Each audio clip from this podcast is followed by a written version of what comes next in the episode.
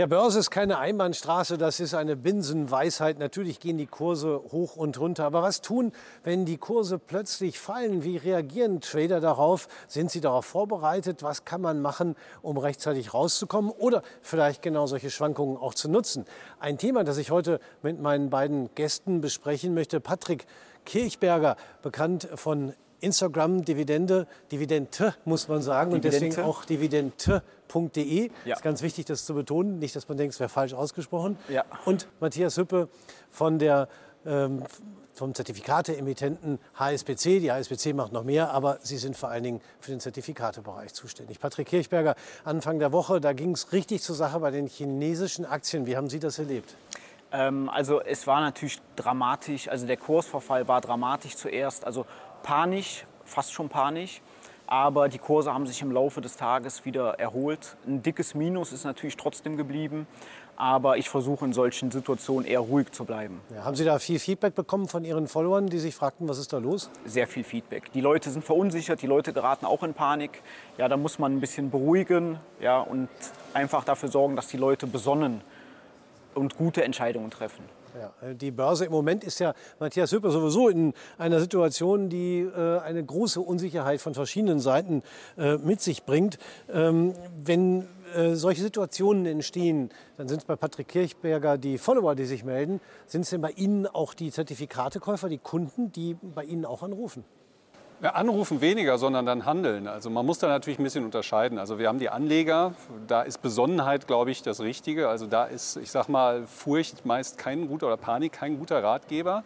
Ähm, und dann haben wir natürlich die Trader. Und für die Trader ist das natürlich genau das Umfeld, was sie brauchen. Sie brauchen halt Bewegung und ähm, da muss man sagen, die kennen ja auch so ein bisschen die Seite, die wissen halt, dass in Panikreaktionen oft überreagiert wird ähm, und fahren dann den Zug erstmal mit, aber dann auf der umgekehrten Seite und wenn sie merken, jetzt kommt die Beruhigung, dann verkaufen sie wieder, gehen dann in die andere Richtung, können sogar in beiden, so sag ich mal, mit der starken Bewegung nach unten und dann der Erholung an beiden Stellen sozusagen profitieren. Das ist nicht so einfach, wie es sich anhört, aber das merkt man schon. Dann, es gibt da äh, einige Trader, die genau auf diese Punkte setzen, wenn gerade Panik da ist, dass viele dann aus Panik verkaufen dann sozusagen diese Bewegung mitnehmen und unten dann auch wieder sagen, okay, jetzt merken wir, jetzt kommt die Erholung, jetzt kaufen Sie und verkaufen es dann kurz später auch wieder. Aber für die Trader muss man sagen, sind das eigentlich die Szenarien, die Sie bevorzugen.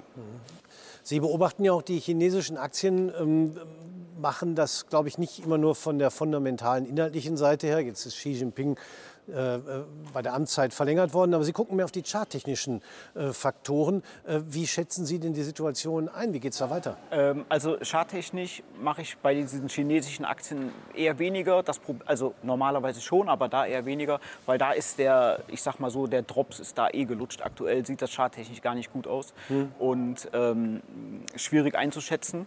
Ja, äh, das mache ich dann eher bei anderen Aktien. Ja, aber drinbleiben oder verkaufen, kann man da ruhig bleiben? Äh, also ich halte meine Aktien. Ja. ja. In dem Fall halte ich die. Also Sie sind auch engagiert in chinesischen Aktien. Ja. Das, das ist ein ganz wichtiger Punkt, dass ja. wir das auch transparent machen können. Ähm, es gibt noch andere Probleme natürlich. Inflation, äh, steigende Zinsen.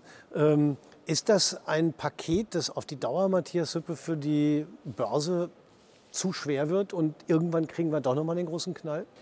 Ja, okay, die Frage könnten wir uns ja, wenn wir zurückgucken, wir hatten Euro-Krise, wir, wir, hatten so viele Krisen, wo wir immer gesagt haben, und kam ja auch mal, es gibt den großen Knall. Ne? Und am Ende des Tages war das nie der richtige Ratgeber. Und auch hier glaube ich schon, ähm, dass wir uns da auch, also ja, wir haben das Thema Inflation, keine Frage, wir haben das Thema ähm, Rezession vielleicht auch. Ähm, wenn man jetzt natürlich schon mal ein bisschen weiter guckt, wo könnten die Inflationssätze zukünftig sein, ähm, vielleicht, da ist ja schon die Erwartung, dass es in zwei, drei Jahren schon wieder auf ganz anderen Niveaus sind, dass wir uns da ein bisschen Beruhigung reinkriegen, dass, dass dann vielleicht auch die Zentralbanken das regeln.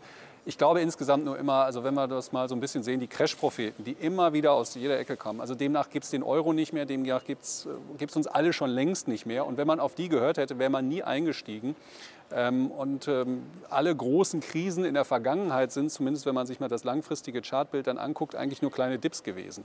Ähm, und deswegen glaube ich auch so ein bisschen das Thema Besonnenheit. Also wenn man daran glaubt, dass der, sage ich mal, der Markt funktioniert, dass wir einfach die, die, die, dieses System, was wir haben, dass das funktioniert, dann ist man, glaube ich, mit Aktien da auch richtig beraten oder mit seinen Investments richtig beraten.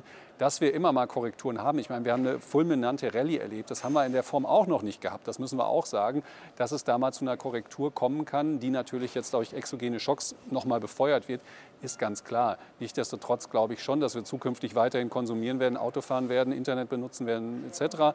Klar sind die Probleme, die wir natürlich geopolitischer Seite haben, die, haben wir, die können wir nicht steuern und das ist die Unsicherheit. Und sagen wir so, Risiko und Chance liegt zusammen. Die Unsicherheit sorgt dafür, dass die Preise fallen von Aktien auch. Und wer dann den Mut nimmt und das Risiko nimmt, wird vielleicht zukünftig auch dann dadurch belohnt. Risiko und Rendite müssen immer zusammenhängen. Ja, aber trotz allem haben gerade viele, die noch neu an die Börse gegangen sind, von denen Sie viele sicherlich als Follower haben, äh, festgestellt, dass Hightech-Aktien eben nicht nur steigen müssen, dass es auch mal kräftig nach unten gehen kann. Ist diese, dieser Appell zur Besonnenheit auch eine Folge von dem, was man da beim Rückgang der Hightech-Aktien erlebt hat? Auf jeden Fall. Also das ist immer, das ist der Grund, warum ich sagte, ich versuche mehr die technische Analyse mit einzubringen, weil wir sehen einfach, ansonsten wird es teilweise schwierig. Wenn ich mir jetzt eine Tesla-Aktie angucke, die war für mich 2019 fundamental überbewertet. Nicht nur für mich, sie war es de facto. So, und die Aktie hat trotzdem noch ein paar tausend Prozent gemacht danach. Ja? Äh, technisch gab es gar keinen Indikator, die Aktie zu verkaufen. Mhm. Ja?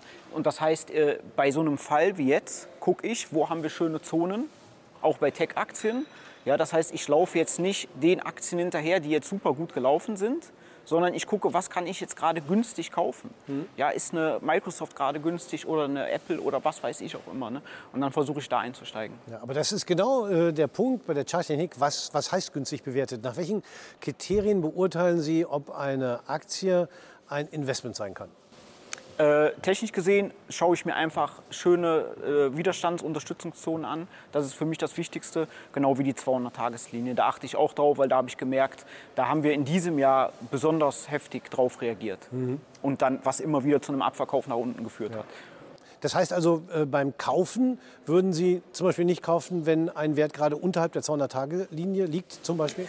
Äh, es kommt darauf an, wenn wir kurz unter der 200-Tage-Linie sind, kaufe ich nicht, nein. Dann warte ich erstmal Mhm. Ähm, oder auch, wenn wir das jetzt äh, die obere Seite betrachten, wenn wir jetzt gerade unterhalb des All-Time-Highs sind, kaufe ich auch nicht. Dann mhm. warte ich eher, verkaufen wir dort wieder ab oder brechen wir aus, machen mhm. ein neues All-Time-High und dann steige ich vielleicht bei einem Retest ein oder ich handle halt den Ausbruch. Mhm. Hört sich so einfach an. Sie gucken auf Unterstützung und Widerständen. Widerstände, die gibt es natürlich, kann man ablesen. Aber die Frage ist, wie geht man damit um? Und das ist, glaube ich, die große Kunst. Und äh, wahrscheinlich gibt es auch keine pauschale Aussage, wie man mit Aktien umgeht. Das kann unterschiedlich sein, oder? Ja, das ist wirklich schwierig. Also auch die Emotionen im Griff zu haben, ne, das sind das ist schwierig, ja. Aber dafür hilft genau, also das, das ist mit der Technik, weil das auch mit dem Trend, auch Tesla ist ein gutes Beispiel, wir haben ja auch andere Tech-Titel, mhm. die waren die ganze Zeit, der Trend ging nach oben. Und es gibt diesen Spruch, the trend is your friend. Mhm. Und äh, Charles Dow hat das ja auch gesagt, wenn wir steigende Hoch- und Tiefpunkte haben, haben wir einen Trend. Und Trends laufen oft länger, als man selber glaubt. Mhm. Und deswegen ja. ist gerade die Technik, hilft da eben das Thema, ich sag mal, Gefühle auszuschalten. Und ja, wir können über KGVs und Co. können wir reden. Wenn wir aber sehen, dass der Trend weiterhin intakt ist, vielleicht wird er nur befeuert, weil viel Geld da ist sei es drum. Aber wenn ich diesen Trend mitnehme und dann den Trendbruch erkenne, ich bin nicht der, der, ich, der oben zum Höchstkurs verkauft, das machen auch nur die, ich sag mal, die Lügner. Aber ich erkenne das früher als die, die einfach ihr Herz, sage ich mal, oder sich in die Aktie verliebt haben. Ja. Und das ist genau das Problem. Und dann ist eine 200-Tage-Linie zum gutes Beispiel, wo man sagt, okay, auch wenn ich glaube, dass diese Aktie und das Produkt hervorragend ist und ich diesen Trend so schon mitgenommen habe, aber wenn ich unter die 200-Tage-Linie gehe, sollte ich darüber nachdenken, sie vielleicht einfach mal zu verkaufen, so toll ich das Unternehmen auch finde. Mhm. Und das ist genau der Punkt, wo die Technik hilft, weil da oft der Kopf ausgeschaltet wird. Und wenn man in den meisten Werten bei 200-Tage-Linie ausgestiegen wäre, wäre man jetzt, glaube ich, ganz entspannt in seinem Portfolio. Mhm. Mhm. Ja. Also das heißt, Sie, wie muss ich mir das vorstellen? Sie sitzen im Grunde den ganzen Tag äh, und beobachten eine bestimmte Anzahl von Einzelaktien oder machen Sie auch Indizes? Ähm, Indizes mache ich auch, aber ja, ich sitze den ganzen Tag vom PC. Ja, mhm. Das kann man schon so sagen. Und, und suchen quasi nach Einstiegschancen ja. äh, aufgrund äh, eben dieser charttechnischen Signale? Und beobachte natürlich auch die Aktien, die ich im Depot habe. Und, ähm, also ich lerne ja auch permanent dazu. Ne? Man ist ja, ich bin ja jetzt kein Vollprofi, aber man hat das schon gemerkt, also auch im Rückspiegel betrachtet, ähm, hätte, das, hätte ich das damals schon so befolgt, dann hätte ich eine deutlich höhere Rendite gehabt. Ja. Damals heißt, Äh, ja, damals heißt in der heutigen Zeit schon letztes Jahr. würde ich mal, würde ich mal also als, als die Hightech-Aktien äh, fielen. Und, und da sind Sie nicht sofort ausgestiegen. Genau. äh, das, ist, das Problem sind die Emotionen. Deswegen Ja. ist die technische Analyse so wichtig. Ja? Ich hatte beispielsweise ein Unternehmen gekauft, ein Tech-Unternehmen, und das äh, ist gefallen mit dem Markt natürlich. Und dann war ich 1000 Euro im Minus. Und dann habe ich mir gedacht, ah, die 1000 Euro, äh, dann gibt es ja diese Sprüche, ein Verlust ist erst ein Verlust, wenn du verkaufst. Ja? Man kennt die Sprüche, aber dann kommen die Emotionen. So, und was ist die Schlussfolgerung? Ich bin jetzt 6000 Euro im Minus. Ja? Ganz Ja. einfach. Ja. Ne? Deswegen emotionslos ist meistens besser. Wir sagen dann immer, es darf nie der Spruch kommen, jetzt ist es auch egal. Weil dann ist es, Ja. und wenn dieser Punkt kommt, also dann hat man so, das, das sind ja die Depotleichen. Ja. Und dazu darf es nie kommen. Und das ist halt immer der Punkt, im Nachrückbetrachte denkt man, hätte ich doch zu dem Niveau mal verkauft, das wäre ein guter Kurs gewesen. Und damals hat man gesagt, ach, die ist jetzt, die kommt schnell wieder. Und äh, irgendwann kommt so dieser Punkt, wo der Verlust so hoch ist, dass man sagt, jetzt ist es egal. Und da darf man nie hinkommen. Wobei, Sie hatten ja vorhin noch gesagt, wenn ein Wert mal ein bisschen unter die 200-Tage-Linie fällt, würden Sie nicht sofort verkaufen. Ähm, Das heißt, ein bestimmter Mindestabstand muss schon da sein. Haben Sie da eine bestimmte Regel, dass Sie sagen, 2%, 5%, 10% unter 200-Tage-Linie, dann verkaufe ich? Es kommt drauf an. Also da muss man vom Chart sitzen und sich das angucken. Eine bestimmte Regel gibt es da nicht. Das betrifft auch meistens eher die Einstiege. Wenn ich jetzt sehe, wir gehen durch die 200-Tage-Linie und der Chart sieht auch sonst gut aus. Das ist ja nur eine zusätzliche Bestätigung, diese 200-Tage-Linie. Das ist kein alleiniges äh, Handelsmerkmal für mich. Ähm, dann gucke ich, bewegen wir uns jetzt auf der 200-Tage-Linie ein paar Tage oder haben wir schöne Impulse nach oben? Ja? Und ähm, eine genaue Prozentzahl würde ich da jetzt äh, nicht sagen, nein. Ja, also äh, das heißt, man muss auch ein bisschen Gefühl mitbringen. Also Bauchgefühl spielt auch eine Rolle bei Ihnen. Das Volumen betrachten. Ja. Ja. das Bauchgefühl versuche ich wegzulassen, weil das hat mir nie so gut getan. Ja. und ähm, man muss einfach mehrere Sachen beachten. 200-Tage-Linie, das Volumen, Ja. ne, solche Sachen. Und man muss auch den Gesamtmarkt natürlich betrachten. Mhm. Auch wenn manche Unternehmen sich ähm, entkoppeln davon, trotz alledem muss man das ein bisschen beachten. Ja. Nun gibt es ja so zwei so Schulen, was Trend und äh, Antizyklik angeht. Würden Sie sich da irgendwo zuordnen, dass Sie sagen, wenn einmal was läuft, bin ich dabei, dann läuft's? Oder sind Sie eher derjenige, der sagen, ich suche nach den ausgepowerten Werten, denen ich aber zutraue, wieder zu steigen, weil sie einfach übertrieben stark gefallen sind? Beides. Beides mache Mhm. ich. Also ich, also man muss es einfach so sagen, ich versuche mich da breit aufzustellen. Wenn ich irgendwo jetzt gute Chancen sehe, beispielsweise die Ölunternehmen, äh, während des Corona-Crashes habe ich sehr stark investiert, weil ähm, ich habe einfach, ich habe mir gedacht, Öl werden wir auch jahrelang noch brauchen. Und äh, das war eine absolute Übertreibung. Und dann habe ich mich da sehr stark positioniert, was auch richtig so war. Und, ähm, aber ansonsten natürlich auch trendfolgend. Ja. Ölaktien oder direkt in Öl? Nein, Ölaktien. Ja. Das ist ja auch so ein Punkt, äh, was, was, was man so kaufen kann. Ähm, nun haben wir ja mit Matthias Hüppe hier einen Zertifikate-Emittenten da. Spielen Zertifikate oder auch Hebelinstrumente auch eine Rolle bei Ihnen? Ja, handle ich sehr gerne mit Turbo-KOs, auch von der HSBC. Und, äh, Es gibt auch noch andere, sage ich mal, es gibt auch noch andere, dazu. ja, aber ähm, das klappt ganz gut und da handle ich sehr, sehr gerne mit. Ja. Und das ist auch gerade, es ist spannend, weil ich da mit sehr wenig Geld sehr viel bewegen kann. Ja, das ist eben der Hebeleffekt, Ja. der aber natürlich auch in beide Richtungen wirkt. Das wissen Sie mit Sicherheit und werden es auch schon mal erlebt haben, dass mal ein Totalverlust eingetreten ist, denke Ähm, deswegen muss man sich vorher vernünftig mit der Materie beschäftigen. Ja. Da wird ja auch sehr viel Schulungsmaterial zur Verfügung gestellt. Das ist extrem wichtig, Ja. weil ich bekomme das ganz oft mit von den Abonnenten. Dann denkt man sich, okay, die Aktie, die fällt, Hm. die fällt jetzt oder die steigt. Ja, dann gehe ich da mal einfach mit zweieinhalbtausend Euro rein, mit einem Fünferhebel und dann ist ganz schnell Schicht im Schacht. ich. Und das heißt 20 Prozent Rückgang beim Fünferhebel und schon ist der Totalverlust eingetreten. Dann war es das. Und, ja. und Ja, und der Kapitaleinsatz, das ist ja, glaube ich, das Wichtige. Ja. Weil man muss immer überlegen, wie viel würde ich denn normalerweise in die Aktie einsetzen. Wenn ich sage, ich würde für 2000 Euro die Aktie kaufen und dann kaufe ich für 2000 mit einem Fünfer Hebel, dann kaufe ich quasi, ein, bewege ich 10.000 Euro. Und das Ja. wäre ja nicht meine normale Größe, Ja. sondern ich hätte jetzt in diesem Fall beispielsweise sagen müssen, 400 Euro mal Hebel 5 sind dann 2000 Euro. Und wenn ich dann den Verlust habe, habe ich 400 Euro verloren, aber nicht 2000 Euro. Das Ja. ist, glaube ich, das, Ja. das ist das ganz Entscheidende. Und Der Hebel macht das hier schon von selbst. Da muss ich nicht noch mehr Kapital haben. das, das ist ja immer die Gretchenfrage, wenn wir hier auch über Turboscheine sprechen. Äh, welcher Hebel ist der richtige? Weil der Hebel macht ja eine Aussage darüber, wie groß mein Puffer bis zum Totalverlust ist. nach welchen Kriterien gehen Sie vor, um zu sagen, ich wähle diesen oder jenen Hebel? Wir haben beispielsweise jetzt zuletzt einen deutschen Autobauer geschortet und wir haben uns dann vorher ein Setup überlegt. Ja, der, der SL, also der Stop-Loss, der lag zwei, äh, ich glaube, der lag 3% im Minus. Mhm. Und äh, dann haben wir einfach geguckt, sagen wir mal, der K.O., der lag bei, äh, der SL lag dann bei 15 Euro Aktienpreis. Und dann haben wir einfach geguckt, was für ein Hebel passt zu diesem Preis. Ja? Das mhm. heißt, der Hebel richtet sich bei uns oder bei mir immer nach dem SL. Mhm. Und da machen Sie es auch ohne Puffer dazwischen, sondern ohne wirklich, Puffer. Äh, Sie sagen, sagen mal, 20 Euro ist die Aktie, 15 Euro ist Ihr Stop-Loss. Heißt also 25 Prozent mache ich einen Hebel 4. Das wird das dann bedeuten. Äh, nach dem SL gerichtet, genau. Ja, okay. ja.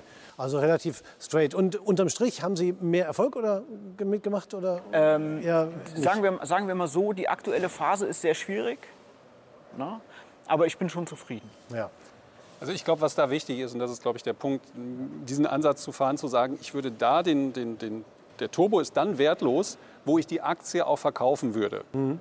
Das ist, glaube ich, ganz, wo ich den Stop-Loss in der Aktie setze dann habe ich im Endeffekt das gleiche Szenario, als wenn ich die Aktie gekauft habe, über den Turbo mit weniger Kapital, wohlgemerkt. Mhm. Und ähm, wir sagen immer so schön, dieser Knockout ist eine Disziplinierungsmaßnahme, weil dann ist die Position glattgestellt und wertlos. Aber wenn ich die Aktie gekauft habe, passiert ja oft dann das, ach, die, nee, den Stop mache ich doch nicht. Äh, die Aktie geht, also das Beispiel, was du gerade sagtest, nach dem Motto, wir gehen ähm, erst 1000 Euro verloren, naja, und dann sind es 6000 Euro. Wenn ich dann einfach raus aus dem Markt bin und habe meinen, zwar meinen Totalverlust, aber deutlich weniger Kapitaleinsatz, dann bin ich auch erstmal an der Stelle, sage ich mal, einem Punkt, wo ich sagen kann, okay, jetzt kann nichts mehr passieren. Ich habe zwar mhm. alles verloren, aber ich habe weniger Kapital eingesetzt. Und jetzt muss ich überlegen, was ich zukünftig mache. Mhm. Und äh, wenn wir uns die Bewegungen ja vieler Aktien angucken würden, da viele sagen, naja, es wäre ganz schön gewesen, wenn ich vielleicht bei den ersten 1000 Euro Verlust schon rausgegangen wäre. Mhm. mhm. Das habe ich dann durch diese Maßnahme des Disziplinierens, des des Ausnockens. Also das ist, glaube ich, ganz wichtig. Man muss es nicht nur negativ sehen, sondern kann es auch so sehen, wenn ich es da setze, werde ich diszipliniert, weil da kommt keiner und kann mir diesen Stop noch ändern oder ähnliches, sondern dann habe ich meinen Totalverlust mhm. und ganz wichtig dann mit weniger Kapital. Also da sind wir wirklich im Kernbereich von Trading, aber Sie machen ja nicht nur Trading, Sie machen ja auch Anlagen. Ich glaube, Aktien, die Sie einmal haben, die werden Sie auch nicht verkaufen, wenn die gut laufen, denke ich mal, auch langfristig betrachtet oder Das ist immer ein bisschen schwieriger. Ich habe ein Depot, wo die Aktien einfach drin liegen bleiben. Die, die behalte ich, aber trotzdem gucke ich da vermehrt drauf. Mhm. Ist da noch alles in Ordnung? Oder stören mich da Sachen? Und ähm, also ich sag mal so, ich verliebe mich nicht in eine Aktie. Mhm. Zur Not fliegt auch diese Aktie raus. Ja. Auch wenn die gut gelaufen ist. Wenn da strukturelle Veränderungen sind, die mir nicht passen, dann fliegt die Aktie raus. Ja. Mhm. Nun gibt es ja viele Leute, die machen sich ganz einfach und sagen, ich kaufe einfach jeden Monat einen ETF oder einen Fonds auf einen MSCI World oder auf einen anderen weltweiten Index und guckt da nicht groß drauf ähm, und planen damit natürlich auch einen Sparerfolg. Wenn ich Sie richtig verstanden habe, wollen Sie auch sparen, auch für später, auch Richtung Altersvorsorge. Ja. Ähm, warum sind Sparpläne für Sie nichts? Ähm, ich möchte einfach, also Sparpläne sind eigentlich was Gutes, wenn man sich mit der Börse nicht beschäftigen möchte. Mhm. Dann würde ich einfach sagen, nimm einen guten ETF und bespar den monatlich das finde ich gut. Aber wenn man sowieso so viel Zeit vor dem Computer sitzt wie ich und das ist mein Hobby, dann äh, schaue ich doch gerade eher, ich habe jetzt keinen DAX-ETF, aber beispielsweise der DAX sieht gerade eher short aus, dann warte ich doch. Mhm. Ne? Dann, dann kaufe ich einfach ein bisschen später. Mhm. Also Sie sind schon so ein aktiver Anleger für sich selbst, aber Ziel ist schon auch äh, im höheren Alter auch eine größere Summe dann erwirtschaftet zu haben. Ja, auf jeden Fall, auf ja. jeden Fall. Das ist wahrscheinlich nicht unbedingt die Regel, oder äh, sehe ich das falsch, Matthias Hüppe? Doch, also ich meine, klar, wir sagen immer so ein bisschen, der ETF ist ja auch der, der Einstieg und viele haben, fangen auch mit ETFs an und kriegen ein Gefühl für Börsen. Man kann auch sagen, man hat dieses eine Portfolio, wo man, sage ich, langfristig anspart, das gibt es ja auch und dann sagt man, okay, es wird für mich interessant, da habe ich so ein paar Chancen im Markt vielleicht und es macht ja auch Spaß, so ein Unternehmen zu analysieren, sich Gedanken zu machen und wenn man da mit seiner Idee richtig liegt und damit auch noch mal Geld verdient, mhm. ist das ja auch nicht schlecht. Also das muss man ja ganz klar sagen und ich sage mal so, es gibt die einen, die machen reines Besparen ETFs, weil sie einfach mit, sie wissen, dass ich mehr Rendite im Aktienmarkt kann, kriege, aber mich nicht mit beschäftigen möchte. Das ist mhm. super, weil man dann wenigstens im Aktienmarkt investiert ist. Dann gibt es die, die dann mit der Zeit feststellen, okay, das ist, ich finde die Materie insgesamt doch interessanter, als ich dachte und kümmern sich mehr drum und fangen dann an, Einzeltitel zu spielen. Und dann gibt es natürlich auch den Punkt, dass man sagt, okay, ich, ich habe wirklich so viel Zeit, weil das ist ja auch ein Zeitfaktor, wenn man sein Hobby in Anführungszeichen gewissem Maß auch zum Beruf machen kann. Mhm wo ich dann wirklich diese Position äh, komplett selber spiele. Also ja. alles drei gibt es. Ich glaube, alles drei hat Vor- und Nachteile. Entscheidend ist eigentlich der Zeiteinsatz und das Wissen, was man darüber hat. Ähm, der, der einen ETF-Sparplan macht, wird sich keine 200-Tage-Linie angucken. Mhm. Ähm, spätestens, wenn ich mit Aktien ankomme, ich, muss ich mit dem Thema mich auch beschäftigen. Und äh, so kann man sich immer weiter spezialisieren. Und so eine Chance wie ein Öl, sage ich mal, damals im, im Corona-Crash, da muss man halt dann den Riecher für haben. Und den kriegt man natürlich mit der Zeit. Mhm. Und dann macht das ja auch Spaß, wenn man dann wirklich diese Chancen einfach nutzen kann und da am Markt noch mal mehr Rendite erzielt. Ja. Je, je, älter man wird und ich sage mal, vorausgesetzt, äh, man auch erfolgreich ist und damit eben auch mehr Vermögen aufbaut, desto mehr wird da vielleicht dann irgendwann auch der Gedanke kommen, gerade wenn man es als Altersvorsorge anspart, das abzusichern. Haben Sie damals, haben Sie darüber jemals nachgedacht? Äh, darüber denke ich noch nicht nach. Nein, ich bin zwar schon alt, aber so alt noch nicht. Ja, ja das heißt, äh, momentan klappt das alles so ganz gut und ja. das mache ich aktuell nicht. Nein. Ja, aber also Sie können sich vorstellen, dass es irgendwann mal kommt und äh, Absicherungen gibt es ja viele Möglichkeiten. Von, äh, wahrscheinlich schon. Äh, von Kauf von Immobilien bis hin zu Absicherungsstrategien über Put-Optionen kann man ja alles machen. Genau. Kostet aber natürlich auch alles Geld. Ja. Gut, aber ich stelle fest, für Sie noch kein Thema. Sie ich, sind noch ganz kleiner Wachstumsphase. Ich, ich bin sehr bullig für den Aktienmarkt. Okay. Auch wenn ich immer sage, dass es kurzfristig natürlich deutliche Ausschläge nach unten geben kann, auch jetzt aktuell in der Zeit. Aber langfristig gesehen bin ich sehr bullig für den Aktienmarkt. Ja. ja das ist doch ein schönes Schlusswort. Matthias Hüpper auch bullig? Grundsätzlich bin ich immer bullisch, weil ich glaube, an das, ich glaube einfach an die freie Marktwirtschaft. Also ja. das ist der Punkt. Also, ne, das ist am Ende des Tages der Grundsatz. Ähm, wenn ich an die freie Marktwirtschaft glaube und glaube, dass der Einzelne mit seinem Einsatz mehr Rendite erwirtschaften kann als die, die Gesamtheit, jetzt mal ein anderes System dagegen, dann muss ich einfach auch wirklich darin investieren. Und, und zumindest langfristig, wenn wir uns das alles angucken, wir haben jetzt, ich sage es zum zweiten Mal, alle Krisen, die wir in der Vergangenheit hatten, sind heute nur noch kleine Dips im, im, mhm. im Markt. Ähm, wenn es anders kommt, dann kommt es so, aber im Endeffekt ist das mein Verständnis und deswegen bin ich natürlich da auch bullisch. Ja, also halten wir das mal fest. Äh, entscheidend ist der Einzelne besser an der Markt, wenn er denn wirklich besser als der Markt ist. Es gibt ja auch Gegenbeispiele. Ähm, aber hier haben wir mal ein positives Beispiel, was äh, umso interessanter ist. Ich bedanke mich recht herzlich, dass Sie hier an die Börse gekommen sind. Patrick Kirchberger von dividende.de und Matthias Hüppe vom Zertifikatehaus HSBC, meine Damen und Herren. Also Börse kann Spaß machen, das merkt man auf jeden Fall. Ähm, egal in welche Richtung was wie passiert. Natürlich macht es noch mal umso mehr Spaß, wenn man auch Gewinn macht.